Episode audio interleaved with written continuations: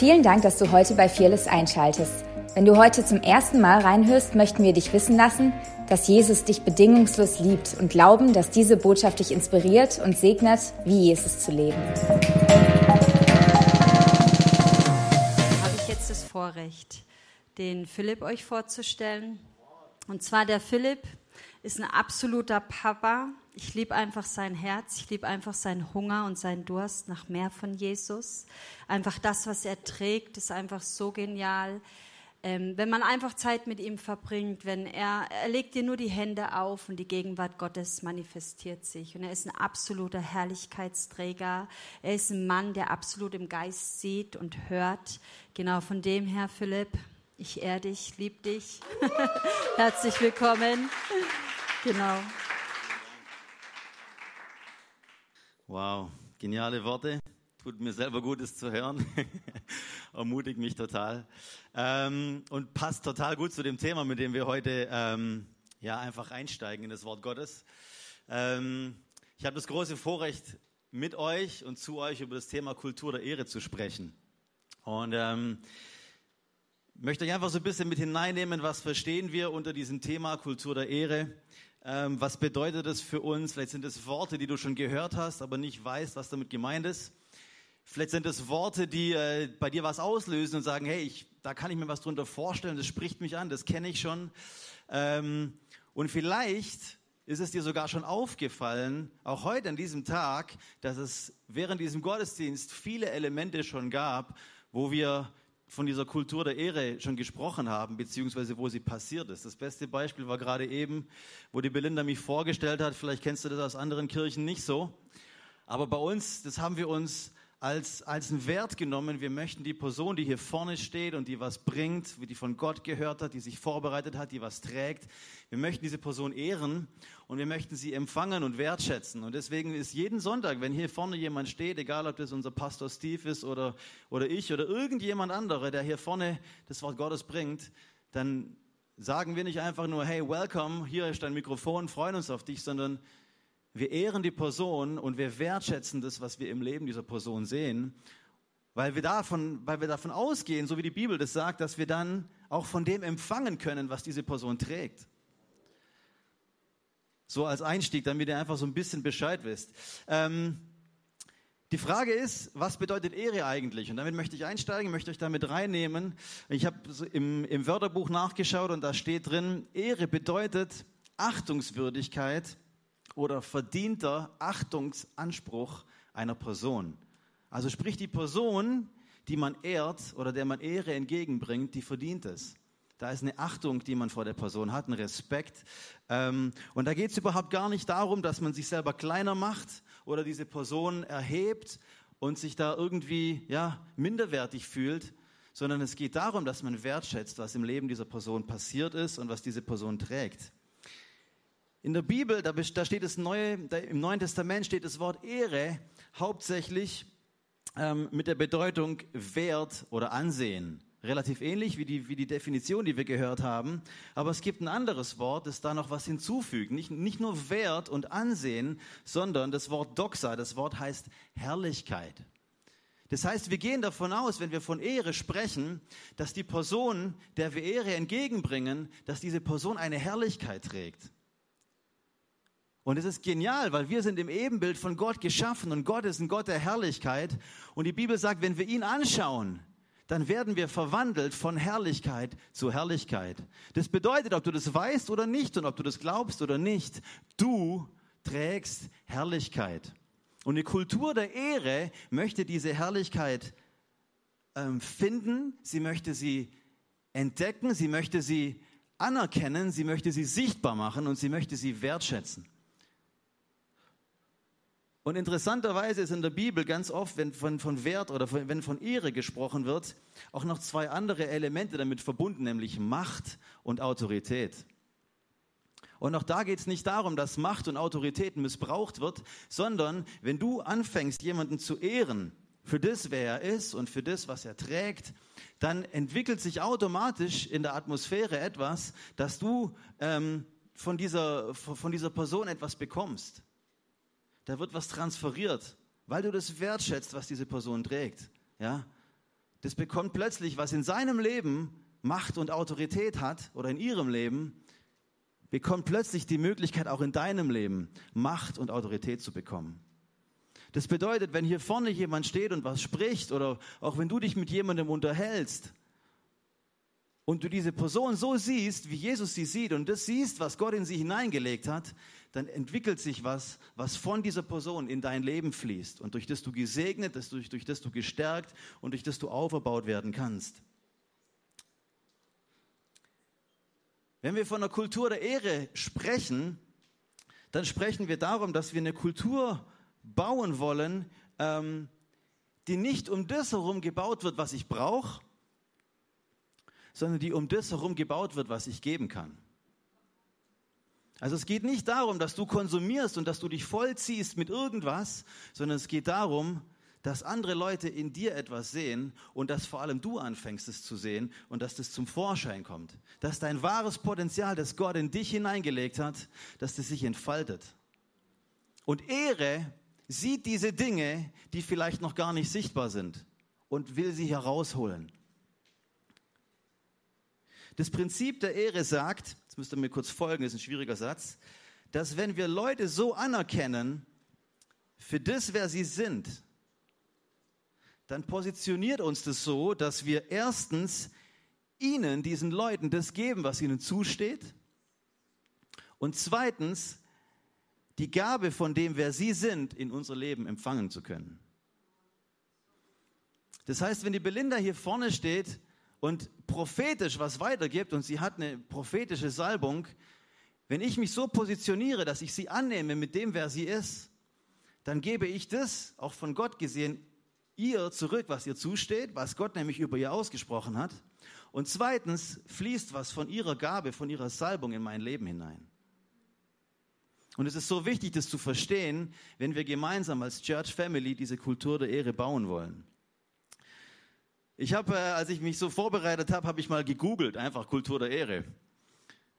Und ich war echt geschockt, was ich da gelesen habe. Weil so, wenn du so in, in, die, in, in unserer Fearless-Kultur bist, in unserer Fearless-Kirche, und man redet von Kultur der Ehre, dann ist völlig klar, so gefühlt für uns, was wir damit meinen. Aber wenn du mal googelst und Kultur der Ehre findest, und das sage ich deswegen, damit wir klar wissen, was ist es nicht. Und wenn wir mit anderen Leuten reden, damit die wissen, okay, was ist eine Kultur der Ehre? Weil wenn du googelst, dann findest du, dass Kultur der Ehre in einer Gang gelebt wird. Also Gangkultur, ja? Das bedeutet aber im negativen Sinne, ja, wenn jemand dem, dem Gangmitglied was antut, dann ist die Ehre verletzt und dann muss das gerecht werden. Dann passiert Gewalt, dann passiert Mord, dann passiert, passieren furchtbare Dinge, ja. Oder es ist eine Kultur, die wir kennen aus anderen äh, Teilen dieser Welt, wo Menschen unterdrückt werden und wo Rache gelebt werden muss. Ich bin Lehrer an der Schule und ganz oft, wenn ich so mit meinen, äh, mit meinen Jungs an der Schule zu tun habe, gerade Kids mit Migrationshintergrund äh, aus der arabischen Welt zum Beispiel, Syrien, Türkei oder andere Länder, da ist es ganz oft so, wenn jemand dann irgendwas sagt und da geht es ganz schnell um die Mutter. Hey, der hat meine Mutter beleidigt. Der hat die Ehre von meiner Mutter beleidigt. Das Resultat ist Aggression, Gewalt und Zerstörung. Um die Ehre der Familie, die entehrt wurde, wiederherzustellen. Das ist leider ein völlig falsches Konzept von Ehre, weil wenn man das weiterdenkt, was passiert mit so einem Kind, mit so einem Jugendlichen, mit so einem jungen Mann, der die Ehre seiner Mutter wiederherstellen möchte, erstens mal glaubt er eine Lüge, weil wenn das, was der andere sagt, wirklich wahr wäre, dann sieht es ganz anders aus. Aber wenn man das weiterspinnt, dann wird dieser Junge, dieser junge Mann, wird irgendwann im Gefängnis landen. Und welche Mutter fühlt sich geehrt über das Verhalten ihres Sohnes, das sowas produziert? Das ist keine Ehre. Nur um das ganz klar zu machen. Von sowas reden wir definitiv nicht. Warum ist es uns so wichtig, hier in unserer Church, in unserer Gemeindefamilie, in unserer Kirche, in unserem Movement, in dem, was durch Fearless geschieht, eine Kultur von Ehre zu etablieren? Wir glauben, dass eine Kultur der Ehre wie ein Gefäß ist, das den Himmel beherbergen kann. Wir glauben, dass eine Kultur der Ehre, die gelebt wird, und die zunimmt, wie so eine Art Magnet ist, das den Himmel auf die Erde zieht und bleibt und dort festhält. Jemand hat mal gesagt, ähm, das ist wie so eine Art Weinschlauch, der den Wein beherbergt.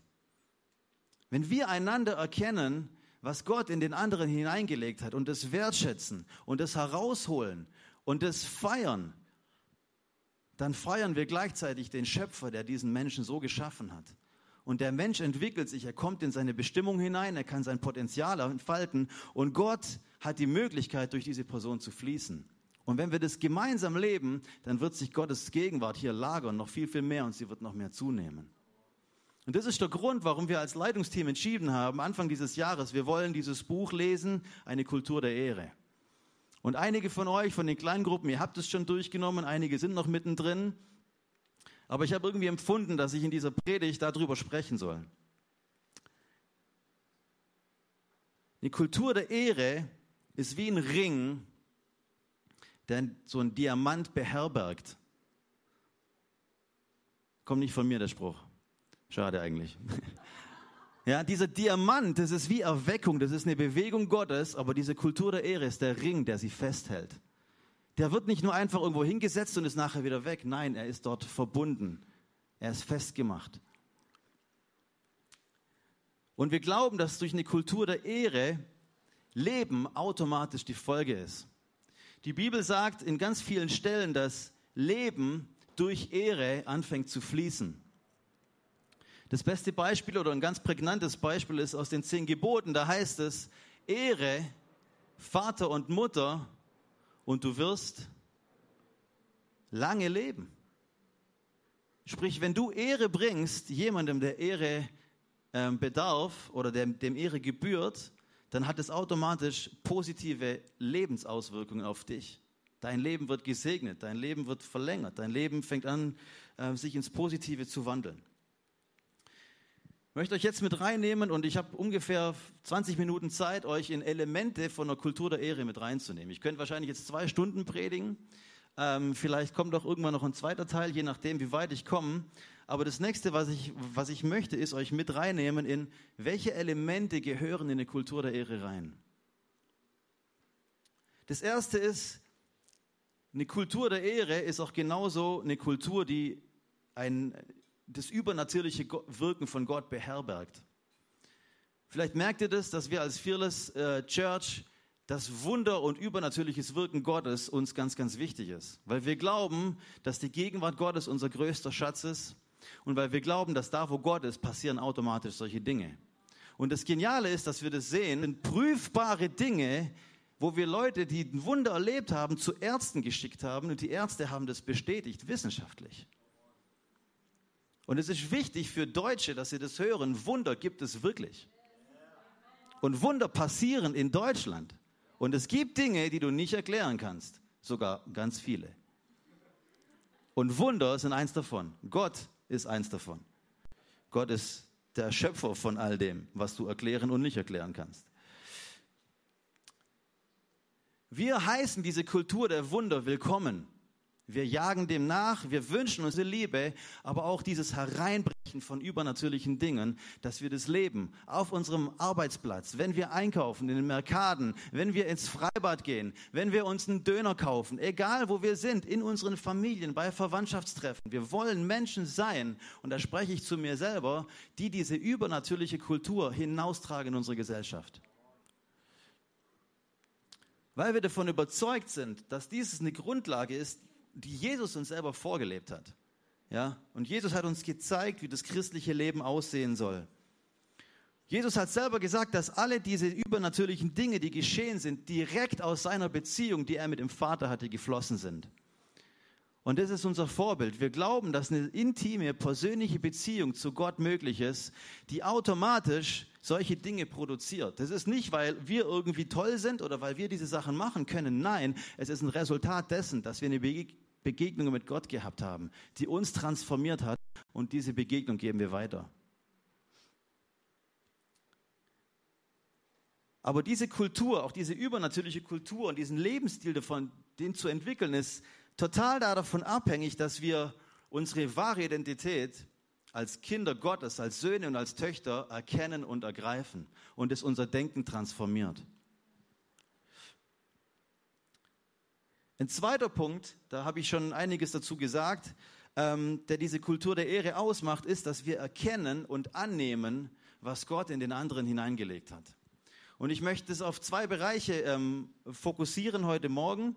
Einmal geht es um den fünffältigen Dienst, also komme ich gleich drauf, was das ist. Und einmal geht es darum, was wir direkt bei unserem Nächsten empfangen und sehen. Der fünffältige Dienst, wenn du es noch nicht gehört hast, da geht es darum, dass äh, Gott in der Bibel gewisse Positionen in eine Gemeinde hineingegeben hat, die gewisse Aufgaben und eine gewisse Salbung und eine gewisse Segnung von Gott haben, um die Gemeinde zuzurüsten, um die Gemeinde auszurüsten. Das lesen wir in Epheser 4, Vers 11 und 12 und da heißt es, er hat die einen als Apostel gegeben, andere als Propheten, andere als Evangelisten, als Hirten, Stichwort Pastor und als Lehrer.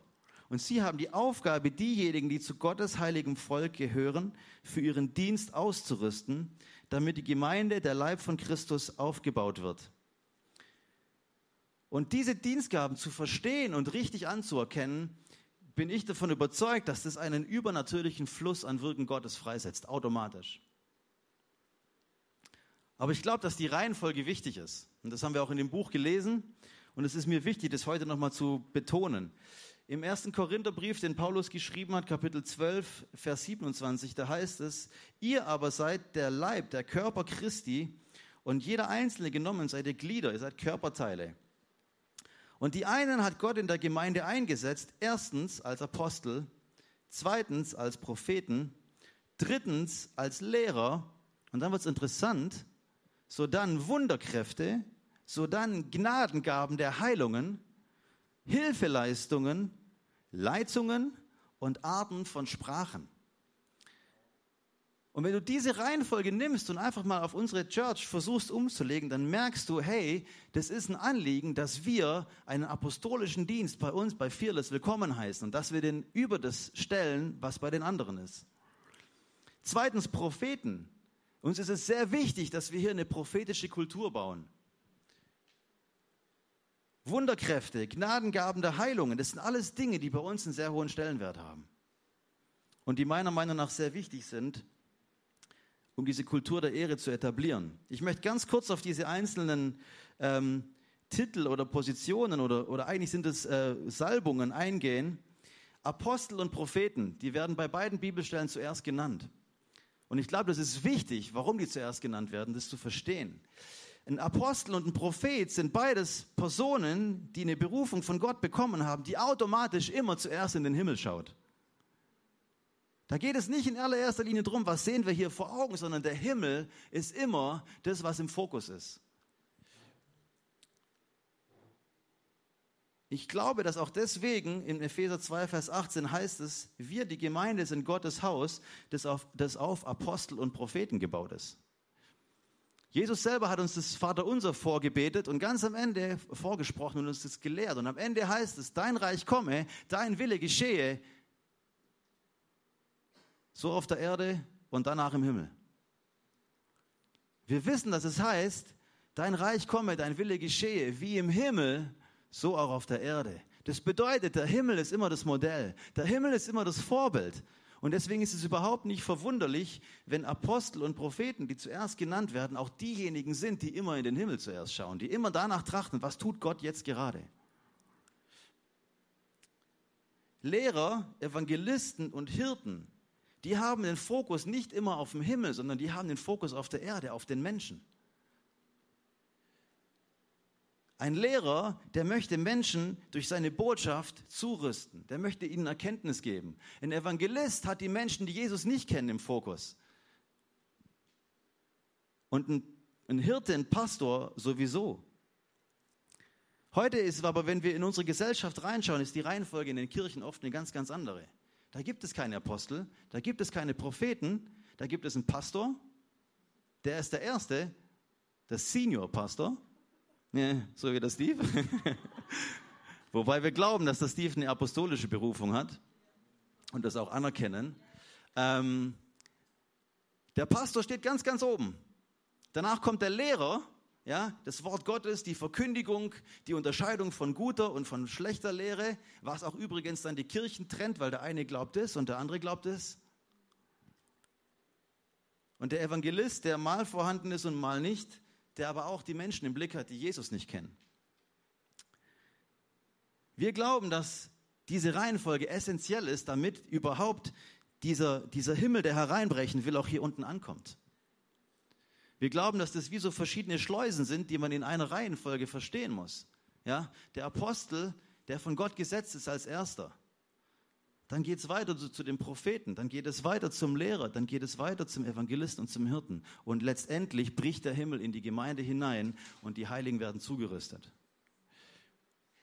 Was passiert, wenn du diesen Apostel wegnimmst? Der Fluss, der kommen will, kann nicht fließen.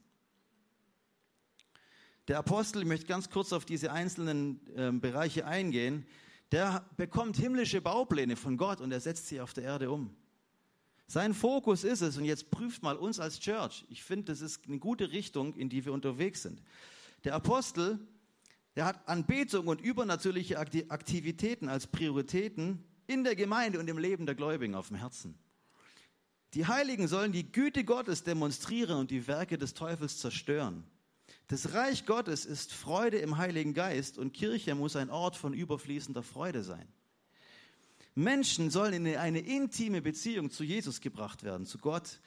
Der Leib Christi wird aufgebaut und ausgerüstet, um, um eine herrliche, siegreiche Braut zu werden, ganz egal, wie die Welt um sie herum aussieht. Und die Kirche soll weltweite Erweckung und Einfluss in die Gesellschaft freisetzen. Das trägt ein Apostel. Ein Prophet, der sieht konstant was im Himmel ist und er bekommt gezeigt, was Gott tut zu unterschiedlichen Zeiten. Und das, was er sieht und was er hört, das deklariert er immer wieder. Und diese himmlische Kultur, die bringt er immer wieder in die Gemeinde hinein und hebt unseren Blick immer wieder in den Himmel hoch. Er sieht und er hört, was Gottes Geist tut und sagt. Und er setzt die Gemeinde frei, dasselbe sehen und hören zu können. Der Lehrer verbindet die Lehre und das Verständnis von der Bibel mit einem übernatürlichen Lebensstil. Weil wir glauben, dass alle, diesen, dass alle diese Gaben übernatürliche Gaben sind. Der Lehrer nimmt das, was Apostel und Propheten aus dem Himmel empfangen, und er zeigt, wie das für uns persönlich eine Wahrheit werden kann, wie wir das greifen können, indem er uns lehrt und diese Wahrheit unser Leben transformiert. Der trainiert und lehrt die Christen, dass sie das Down to Earth in ihrem Leben, in ihrem Alltag anwenden können. Ein Evangelist erreicht die Menschen, die Jesus nicht kennen. Er rüstet die Gemeinde aus, Menschen selber von Jesus zu erzählen. Ja? Wenn ihr vorher aufmerksam wart, dann merkt ihr, dass die Belinda eine evangelistische Salbung auch trägt. Ja? Ihr Herz ist es, uns freizusetzen, Menschen von Jesus zu erzählen. Und zwar nicht einfach nur zu, mit ihnen zu reden, sondern durch Erweisungen der Kraft. Ja? Übernatürliche Evangelisation. Und der Hirte, der hat die Menschen im Blick, der kreiert eine Atmosphäre von Familie, von Wertschätzung. Der unterstützt bei Schwierigkeiten, der ist direkt an den Leuten dran. Der setzt Menschen frei, konkret in dem zu laufen, was Gott ihnen gegeben hat. Der lebt Jüngerschaft mit ihnen. Im Prinzip ist jeder Kleingruppenleiter nichts anderes als ein Hirte, der Menschen in ihre Bestimmung hineinbringt. Und alle diese Gaben haben Stärken, aber alle diese Gaben haben auch Schwächen und es funktioniert nur als Team. Und Ehre, eine Kultur der Ehre verbindet diese ganzen Gaben miteinander. Weil dann werden die Schwächen ausgeglichen und dieser Fluss von Gott kann von oben, vom Himmel auf die Erde fließen. So wie ich vorher gesagt habe, ich glaube, dass Leben aus Anerkennung von diesen göttlichen Gaben fließt. In Matthäus 10, Vers 41, da heißt es, wer einen Propheten aufnimmt, weil es ein Prophet ist, der wird den Lohn von einem Propheten empfangen. Und wer einen Gerechten aufnimmt, weil es ein Gerechter ist, der wird den Lohn eines Gerechten empfangen. Da geht es einmal um diese Positionen, um diese Ämter, Prophet, und es geht um den Gerechten, also sprich der Mensch, der mit Jesus lebt, der gerecht gemacht ist. Und da geht es darum, dass jemand anderer diese beiden Menschen empfängt, sprich er nimmt sie an. Und wenn du das tust, dann wirst du einen Lohn empfangen, den diese Person trägt auf ihrem Leben. Ich glaube, dass diese Namen und Positionen wichtig sind, nicht weil wir dadurch Leute erhöhen wollen, sondern weil da ein Schlüssel dahinter liegt um was von ihnen empfangen zu können aus ihrem Leben. Mutter, Vater haben wir gehört vorher. Sohn, Tochter, Apostel, Prophet, Evangelist, Gerechter. Du als Christ. Das identifiziert die Rolle und die Identität von einer Person. Und wenn das richtig verstanden wird, dann entsteht eine göttliche Beziehung, durch die Leben und Belohnung in dein Leben reinfließen kann. Du kannst empfangen die ganze Zeit von Menschen, die hier drin sind. Und das Geniale ist, du musst nicht, wenn du krank bist, dann musst du nicht zum Steve kommen, dass er dir die Hände auflegt, auch wenn er eine Gabe für Heilung hat. Ganz oft suchen wir nach dem großen Mann oder der großen Frau Gottes und verpassen Jesus in dem Nächsten neben uns. Jesus lebt in der Person neben dir. Und du kannst Jesus in ihr sehen und empfangen, wenn du das möchtest. Du kannst dich auch dagegen entscheiden.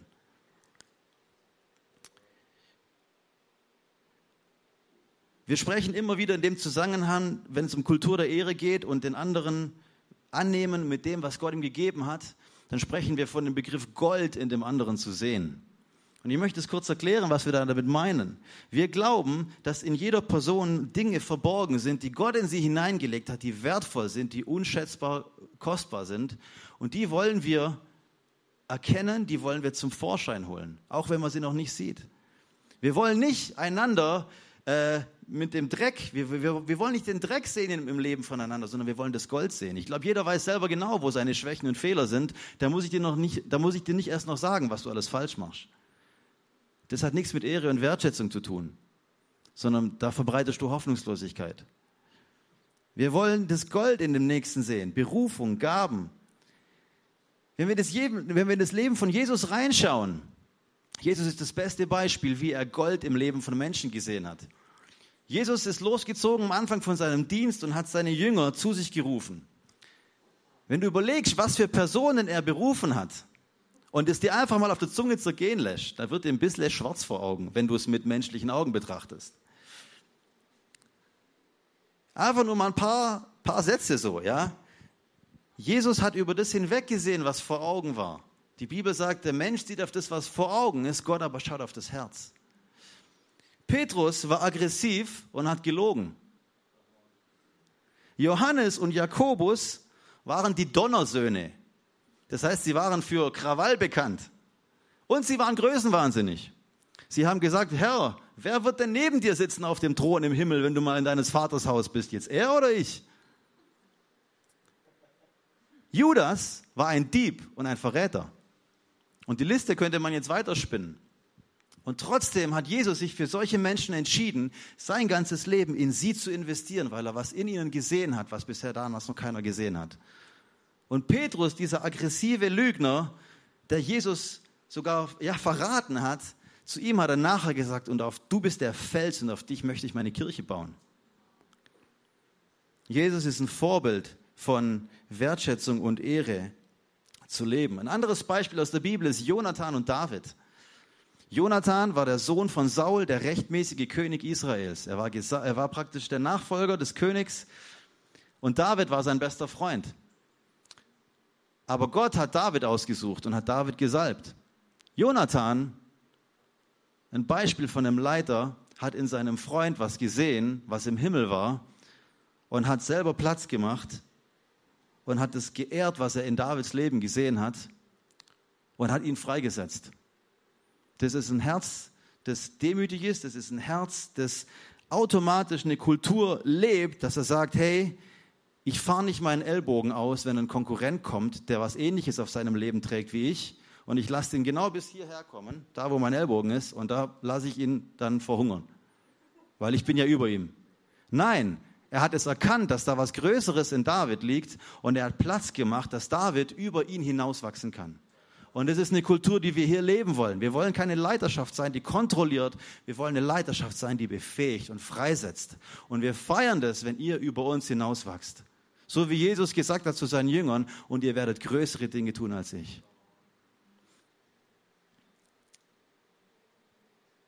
Wir wünschen uns, dass wir bei uns in der Church, in der, hier bei Fearless, eine Kultur bauen, wo wir sagen, du trägst was, das ich nicht habe, was ich aber brauche, und deswegen ehre ich dich für das, was Gott in dich hineingelegt hat. Und umgekehrt, ich trage was, was du nicht hast, wo du von mir empfangen kannst.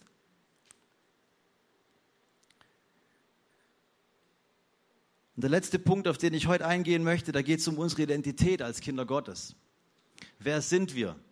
Wie hat Gott uns gemacht? Was heißt es, ein Sohn und eine Tochter von Gott zu sein? Und ich möchte dazu ein kleines Beispiel verwenden, das ihr hinter mir sehen könnt. Ähm, es ist wie so eine Art Kreislauf. Das Erste, was passiert ist, noch lange bevor es dich gab, da hat Gott sich schon längst für dich entschieden. Das heißt, er hat dich erwählt. Das ist schon passiert. Da du nicht mal einen Mucks gemacht dafür. Nachdem er dich erwählt hat und er sich entschieden hat, okay, das Leben soll geschehen, hat er dich angenommen. Und er hat praktisch sich entschieden, ja, alles das, was er hat, in dich hineinzulegen. Du bist sein Sohn, seine Tochter. Und aus dieser Annahme heraus kommt der nächste Punkt, deine wahre Identität. Das ist das, was du bist, das ist das, was dich ausmacht. Und erst aus dieser Identität, dass du weißt, ich bin ein Sohn, ich bin eine Tochter des Königs, bist du dann überhaupt in der Lage, Leistung in Anführungsstrichen zu bringen. Das Verrückte ist, dass in dieser Welt ein ganz anderes System herrscht. Der Teufel ist jemand, der Feind Gottes, der kann nichts Neues schaffen, er kann nur kopieren oder Sachen verdrehen. Und das, was er verdreht hat, ist, dass er nämlich Folgendes gemacht hat. Er hat sich entschieden, die Leistung an den ersten Punkt zu stellen. In dieser Welt geht es nur um Leistung. Das Erste, was du tust, ist, du musst leisten. Wenn du genügend leistest, dann wirst du erwählt. Und erst dann, wenn deine Leistung passt und deine Erwählung vollzogen wurde, dann bist du angenommen vielleicht. Und daraus kommt dann dein wahrer Wert. Das ist das Problem in unserer Gesellschaft. Wenn wir das nochmal umdrehen, dann sehen wir, wie, wie, wie pervers das ist. Ja? Du bist als Kind Gottes zuerst erwählt, dann bist du angenommen und hast alle Segnungen der Himmelswelt in deinem Leben. Daraus entspringt deine Identität als Sohn, als Tochter. Du machst gar nichts. Du bist Kind Gottes. Und daraus heraus kommt deine Leistung. Wir wollen eine Kultur leben, wo du nicht unter diesem Gesetz bist, wo du nicht unter diesem Druck bist, wo du nicht diese Regeln befolgen musst, sondern wo du in eine Freiheit hineingeführt wirst. Nicht Regeln erfüllen und leisten müssen, sondern durch eine Liebesbeziehung mit Jesus wahrhaft frei zu sein. Zur Freiheit hat Christus uns befreit, heißt es im Wort Gottes. Und das Coole ist, er macht dich frei von so vielen Sachen. Nicht nur von irgendwelchen Gebundenheiten wie Pornografie oder wenn du rauchen musst oder irgendwelche anderen Sachen in deinem Leben hast. Nein, er macht dich frei von Menschen. Er macht dich frei von Umständen. Er macht dich frei von Situationen. Er macht dich frei von Sünde und Strafe. Er macht dich frei von dir selber. In Römer 8, Vers 1, da heißt es, es gibt keine Verdammnis für die, die in Christus Jesus sind. Keine. Null. Wenn du Verdammnis spürst in deinem Leben durch irgendwas, dann bist du noch nicht in Christus Jesus. Dann bist du rausgetreten und du bist in diesem anderen Denken unterwegs. Jesus verdammt dich nicht. Jesus hat sich für dich entschieden. In Jesus bedeutet, vom Geist geleitet zu sein und nicht von deinem Fleisch, von deinem menschlichen Denken. Und zwar in einer Beziehung mit dem Heiligen Geist. Das bedeutet in einer Liebesbeziehung, Intimität. Und da geht es überhaupt nicht um Kontrolle, so wie in der Kultur der Ehre auch nicht. Es geht um Vertrauen und es geht um Bevollmächtigung. Jesus selbst hat gesagt, ihr liebt mich. Und wenn ihr mich liebt, dann haltet ihr meine Gebote. Da will Jesus dir nicht eine reindrücken und sagen, hey, du hast jetzt gesagt, du liebst mich und jetzt musst du. 1, 2, 3, 4, 5, 6. Nein, du hast dich daraus, du hast dich frei entschieden zu sagen, Jesus, ich liebe dich. Und weil ich dich liebe, ist mir automatisch wichtig, was dir wichtig ist. Intimacy auf Englisch wird auch oftmals, da wird eine Art Satz verwendet, der das gut beschreibt. Intimacy heißt Intimität und man, auf Englisch könnte man sagen, into me you see. Du siehst in mich hinein. Durch diese Liebesbeziehung mit Jesus siehst du automatisch in das Herz von Jesus hinein. Und du siehst, was ist ihm wichtig, was bedeutet ihm viel. Und das ist das, was du leben möchtest. Durch die Zeit mit ihm findest du raus, was auf seinem Herzen liegt. Und du möchtest dein Leben und Verhalten dadurch daran ausrichten und Jesus mehr und mehr lieben und ehren. Und das ist das, was in der Kultur der Ehre passiert. Und wenn du länger Teil von unserer Church bist, dann ist es automatisch, dass du merkst, hey, Gott hat mich hierher gestellt. Und es geht hier überhaupt gar nicht darum, dass wir tausend Leute haben wollen, die mitarbeiten und die tausend Dinge tun. Nein, du sagst automatisch, an dem Ort, wo Gott mich hingestellt hat, da möchte ich nicht nur ein Konsument sein, da möchte ich auch was weitergeben. Aber das geht nicht, hat nichts damit zu tun, dass wir dich kontrollieren wollen. Unser Herz ist es, dass du hier deine Bestimmung findest und dass du hier eine Kultur findest, wo du wachsen kannst, wo Leben ge geboren wird in dir und wo du transformiert wirst, mehr und mehr Jesus ähnlich zu sein.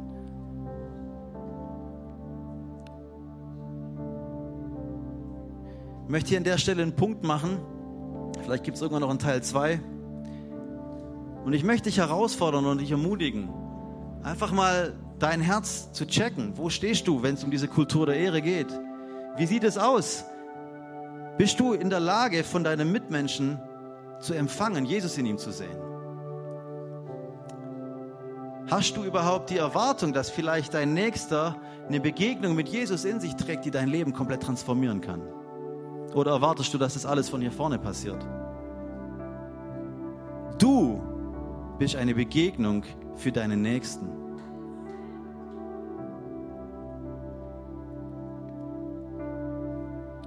Wie geht es dir mit deiner Identität? Bist du in diesem Rädle drin, das wir gesehen haben, dass du leisten, leisten, leisten, leisten musst? Dann bist du was. Machst du was? Dann bist du was. Hast du was? Dann bist du was dann bist du in diesem Rädler der Welt gefangen, aber nicht in dem Denken von Jesus. Und du bist nicht frei. Bist du jemand, der nur dann sich sicher fühlt, wenn du Sachen unter Kontrolle hast? Wenn du im Prinzip weißt, wie es läuft? Oder bist du jemand, der andere Menschen dahin bringen möchte, dass sie das tun, was dir wichtig ist? Weil das ist nichts anderes wie Kontrolle.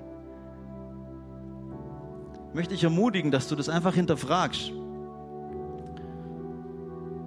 Und zum Abschluss einfach, ja, das vor Gott bringst.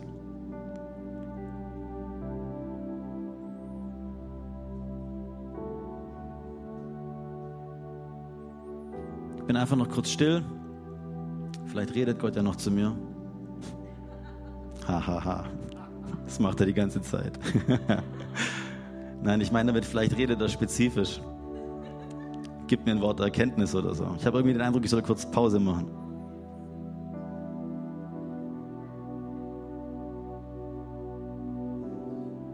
Ich glaube, es ist eine Person hier. Ähm, du bist dein Leben lang kontrolliert worden von deiner eigenen Mutter. Da war wie so ein Geist von Kontrolle und Manipulation über deinem Leben und deswegen bist du total unfrei in Beziehungen zu Menschen. Du wärst gerne anders, du spürst in deinem Leben, da ist, da ist ein Potenzial, aber du weißt nicht, wie du da hinkommst. Und ich glaube, heute ist der Tag, wo sich das verändern wird. Und ich möchte es einfach über dir deklarieren, dass dieser Mantel oder diese Glocke, die jahrelang über deinem Leben ausgebreitet wurde, wo du selber nicht so angenommen worden bist, wie du wirklich bist, sondern ein permanentes Gefühl hattest, du musst anders sein, das ist nicht gut, wie du bist. Ich breche diese Lüge in deinem Leben über den Namen Jesus und ich setze das frei, diese wahre Identität als Tochter und als Sohn Gottes Du bist geliebt, du bist angenommen, du bist wertgeschätzt, genauso wie du bist.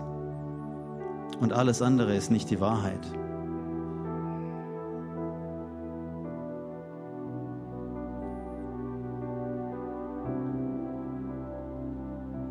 Jesus, ich danke dir, dass du das perfekte Vorbild bist, die perfekte Theologie.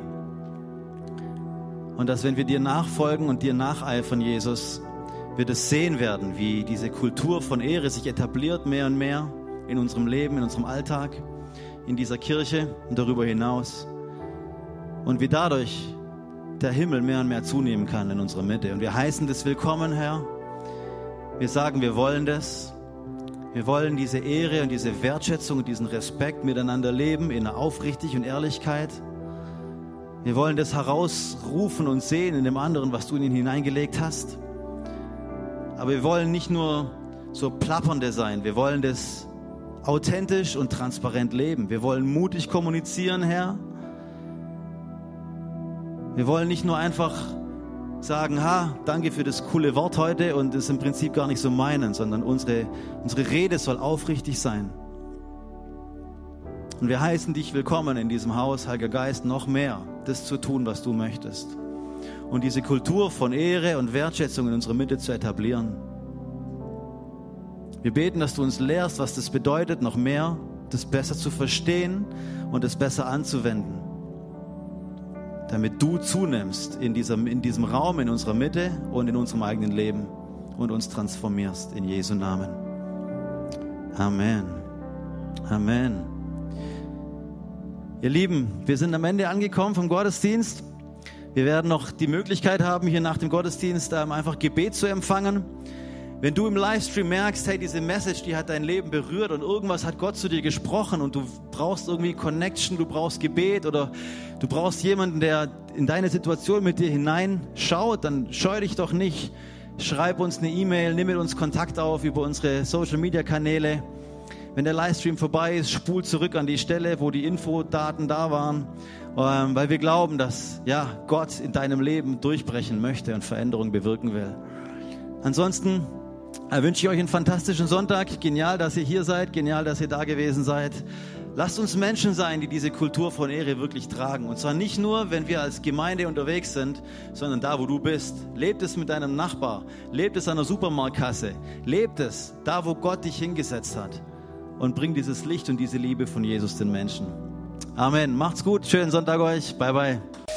Danke fürs Reinhören. Wir glauben, dass der Heilige Geist durch seine Liebe, Kraft und Wahrheit Veränderung bringt und dich zurüstet, diese Begegnung in dein Umfeld hinauszutragen. Sei gesegnet.